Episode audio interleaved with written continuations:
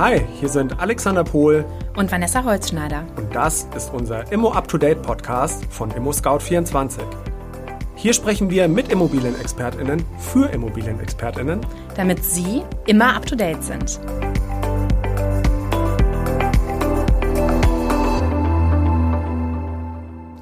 Hallo Vanessa. Hi Alex. Und damit herzlich willkommen zu einer neuen Folge unserer Reihe Immospresso. Der Reihe, zu der Sie einen Kaffee genießen können und dessen Folge niemals länger als 15 Minuten dauert. Immer zu einem bestimmten Thema und heute zu einem ganz interessanten Thema, äh, wie wir finden, nämlich zum Thema Privatverkauf.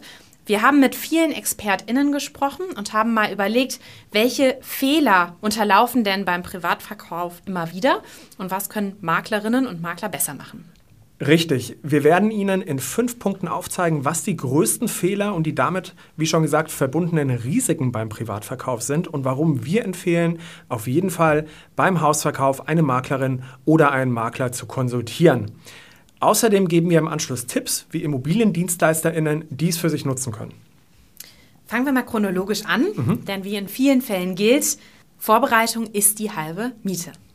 Ja, und damit sind wir an und für sich schon beim Fehler Nummer eins, nämlich dem leichtsinnigen Anfang. Immobilien werden oftmals aus einem emotionalen Impuls heraus oder einer wirtschaftlichen Notlage heraus äh, verkauft und ein zu schneller Start ist mit hohen Risiken verbunden. Beispielsweise wird hier der falsche Zeitpunkt gewählt, denn nicht jede Immobilie verkauft sich zu jedem Zeitpunkt gleich gut. Daher ist es wichtig, den äh, ja, richtigen Zeitrahmen zu wählen, um am Ende des Tages natürlich auch kein Geld zu verschenken. Ein weiteres Risiko, das mir hier ähm, spontan einfällt, ist es, die wichtigsten Unterlagen zu besorgen. Denn äh, zu diesen wichtigsten Unterlagen gehört ja der Grundbuchauszug und auch der Energieausweis. Mhm. Und wir hören sehr, sehr häufig von ExpertInnen, dass viele PrivatverkäuferInnen das nicht wissen oder vergessen einfach, dass dieser Prozess einiges an Zeit in Anspruch nehmen kann und auch Geld kostet. Und natürlich ist es auch wichtig, die richtige Zielgruppe zu definieren, denn um erfolgreich zu verkaufen, muss ich diese für mich definieren. Dazu gehört der Familienstand, das Alter, besondere Bedürfnisse, beispielsweise Barrierefreiheit und natürlich auch das Einkommen von potenziellen Käuferinnen. Hat man das für sich festgelegt und reflektiert, dann kann man die Interaktion mit ähm, ja auch ungeeigneten Interessenten an der Stelle vermeiden.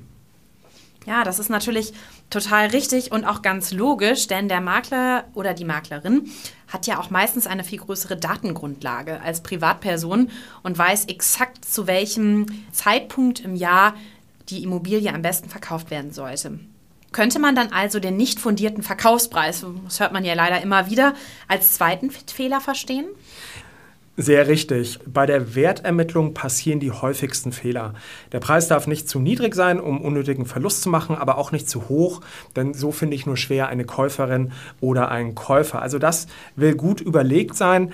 Ähm, zusätzlich spielen Emotionen und der Gedanke, dass man kein Geld verschenken möchte, natürlich auch eine Rolle.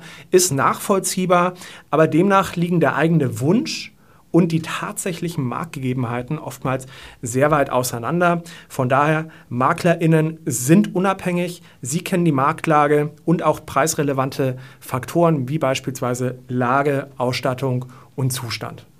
Mhm. Total einleuchtend. Und ähm, wenn wir mit der Preiskalkulation fertig sind und äh, die Immobilie vorbereitet ist, beziehungsweise die Vorbereitung abgeschlossen ist, ähm, muss die Immobilie vermarktet werden. Richtig. Was muss da beachtet werden? Ja, vor allen Dingen der Informationsgehalt im Exposé. Maklerinnen und Makler verfügen über jahrelange Expertise, einfach weil sie jeden Tag mit dieser Thematik zu tun haben. Hierzu haben wir ja auch schon eine Folge gemacht, nämlich die Folge 7 unseres Immo Up to Date Podcasts. Hören Sie hier gerne mal rein. Genau. Und lieber Alex, was kann noch bei der Vermarktung falsch gemacht werden, unabhängig vom Exposé?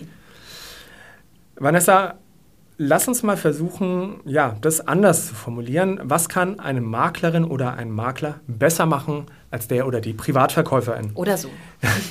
ähm, wie schon gesagt, verkaufen ja viele EigentümerInnen aufgrund von finanziellen Engpässen und sehen es an dieser Stelle auch nicht ein, tiefer in die Tasche zu greifen äh, für das Werbebudget oder beispielsweise eine Werbestrategie, die allerdings sehr essentiell sein kann im Prozess des erfolgreichen Verkaufens.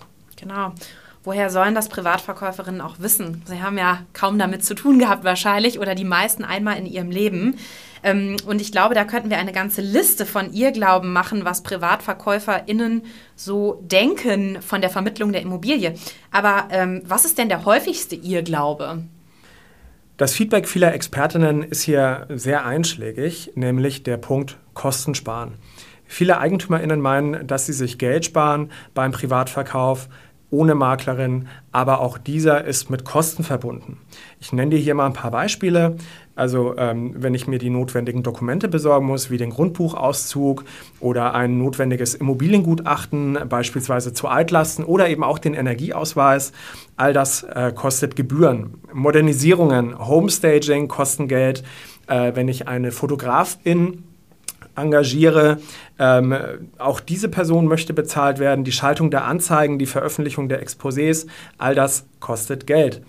Auch nicht zu vernachlässigen sind eventuelle An- und Abreisen für die Besichtigung, Notarkosten.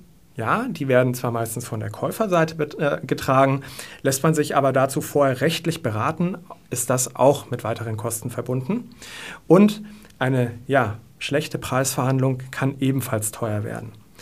Und neben diesen monetären Ausgaben verlangt der Immobilienverkauf ohne Maklerin auch viel Zeit, Aufwand und am Ende des Tages auch Nerven. Ein Großteil der aufgezeigten Kosten kann, äh, so sagen wir, beim Verkauf über eine Maklerin, über einen Makler ähm, entfallen, weil sich dieser Aufwand meistens in der Maklerprovision schon niederschlägt und andere Dinge wie beispielsweise die An- und Abreise komplett wegfallen können. Mhm.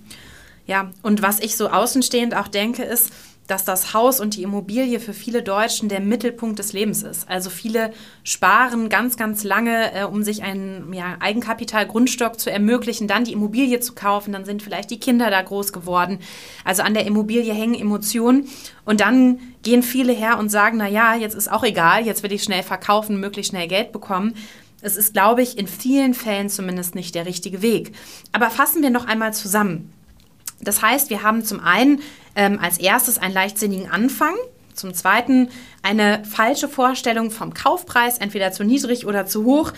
Infolgedessen wird auch die Vermarktung falsch eingegangen, indem man zum Beispiel wenig Geld in die Hand nimmt, also kein Werbebudget hat oder sich eine Strategie überlegt, an welche Zielgruppe man das sozusagen bewerben möchte oder vor welcher Zielgruppe. Es folgt das unvollständige Exposé, was möglicherweise Informationen zurückhält, die definitiv geäußert werden müssen, die vielleicht auch eine ganz andere Zielgruppe ansprechen. Und wie du so schön gesagt hast, Alex, der Irrglaube, Kosten zu sparen, indem man eben halt keinen Makler oder keine Maklerin beauftragt. So, aber warum ist das denn so wichtig? Warum sollte das immer wieder vor Augen geführt werden? Ja, das ist eine sehr gute Frage. Also Immobilienverkäufe ist, wie wir ähm, gehört haben, Immobilienverkäufe sind sehr komplex. Eine Maklerin oder ein Makler kostet zwar Geld, sie erbringen aber auch zahlreiche Leistungen, die man eben nicht im Internet abrufen kann. Sie verfügen über die notwendige lokale Expertise, über ein äh, Netzwerk, aber kennen eben auch die Mikrolage und den Markt und unterstützen von Anfang bis Ende des Verkaufsprozesses und sind damit auch an der Seite der EigentümerInnen. Sie sind nicht nur Problemlöser, ja, also sie sind wirklich Berater und ähm, oftmals ist es ja auch so, dass man das Empfehlungsgeschäft über einen zufriedenen Kunden, über eine zufriedene Kundin belebt und da sind MaklerInnen grundsätzlich sehr daran interessiert. Von daher sagen wir, Hausverkauf mit Makler ist grundsätzlich sehr zu empfehlen. Ja, Alex, und das ist natürlich total logisch, denn die Motivationsgründe für den Immobilienverkauf sind ja oft sehr unterschiedlich. Sie reichen von Scheidungen über finanzielle Probleme oder auch rein wirtschaftlichen äh, ja, Gründen, dass man seine Immobilie aus Renditemöglichkeiten verkauft. Aber all das ähm, passiert immer aus einem bestimmten Grund und deswegen sind MaklerInnen oft nicht nur reine Vermittler oder Vermittlerinnen, sondern sie sind vor allen Dingen beratende Personen in der jeweiligen Lebenslage. Und weil wir dieses Thema sehr interessant finden, werden wir nächstes Jahr definitiv mit vielen Eigentümern und Eigentümerinnen sprechen und auch einmal fragen, was wünscht ihr euch denn von Maklern und Maklerinnen? Und von daher freuen wir uns, Sie bei unserer nächsten Folge Immospresso wieder begrüßen zu dürfen. Schalten Sie gerne ein bei einer Tasse Kaffee. Tschüss. Das war unser heutiger Immo Up to Date Podcast von ImmoScout24. Vielen herzlichen Dank für das Zuhören. Ich hoffe sehr, dass es Ihnen gut gefallen hat. Abonnieren Sie bitte unbedingt unseren Podcast, empfehlen Sie uns weiter und geben Sie uns auch gerne ein Feedback an folgende Mailadresse: podcast@scout24.com. Wir freuen uns auf Sie und bis zum nächsten Mal, wenn es in 14 Tagen wieder heißt Immo Up to Date mit Immo Scout 24.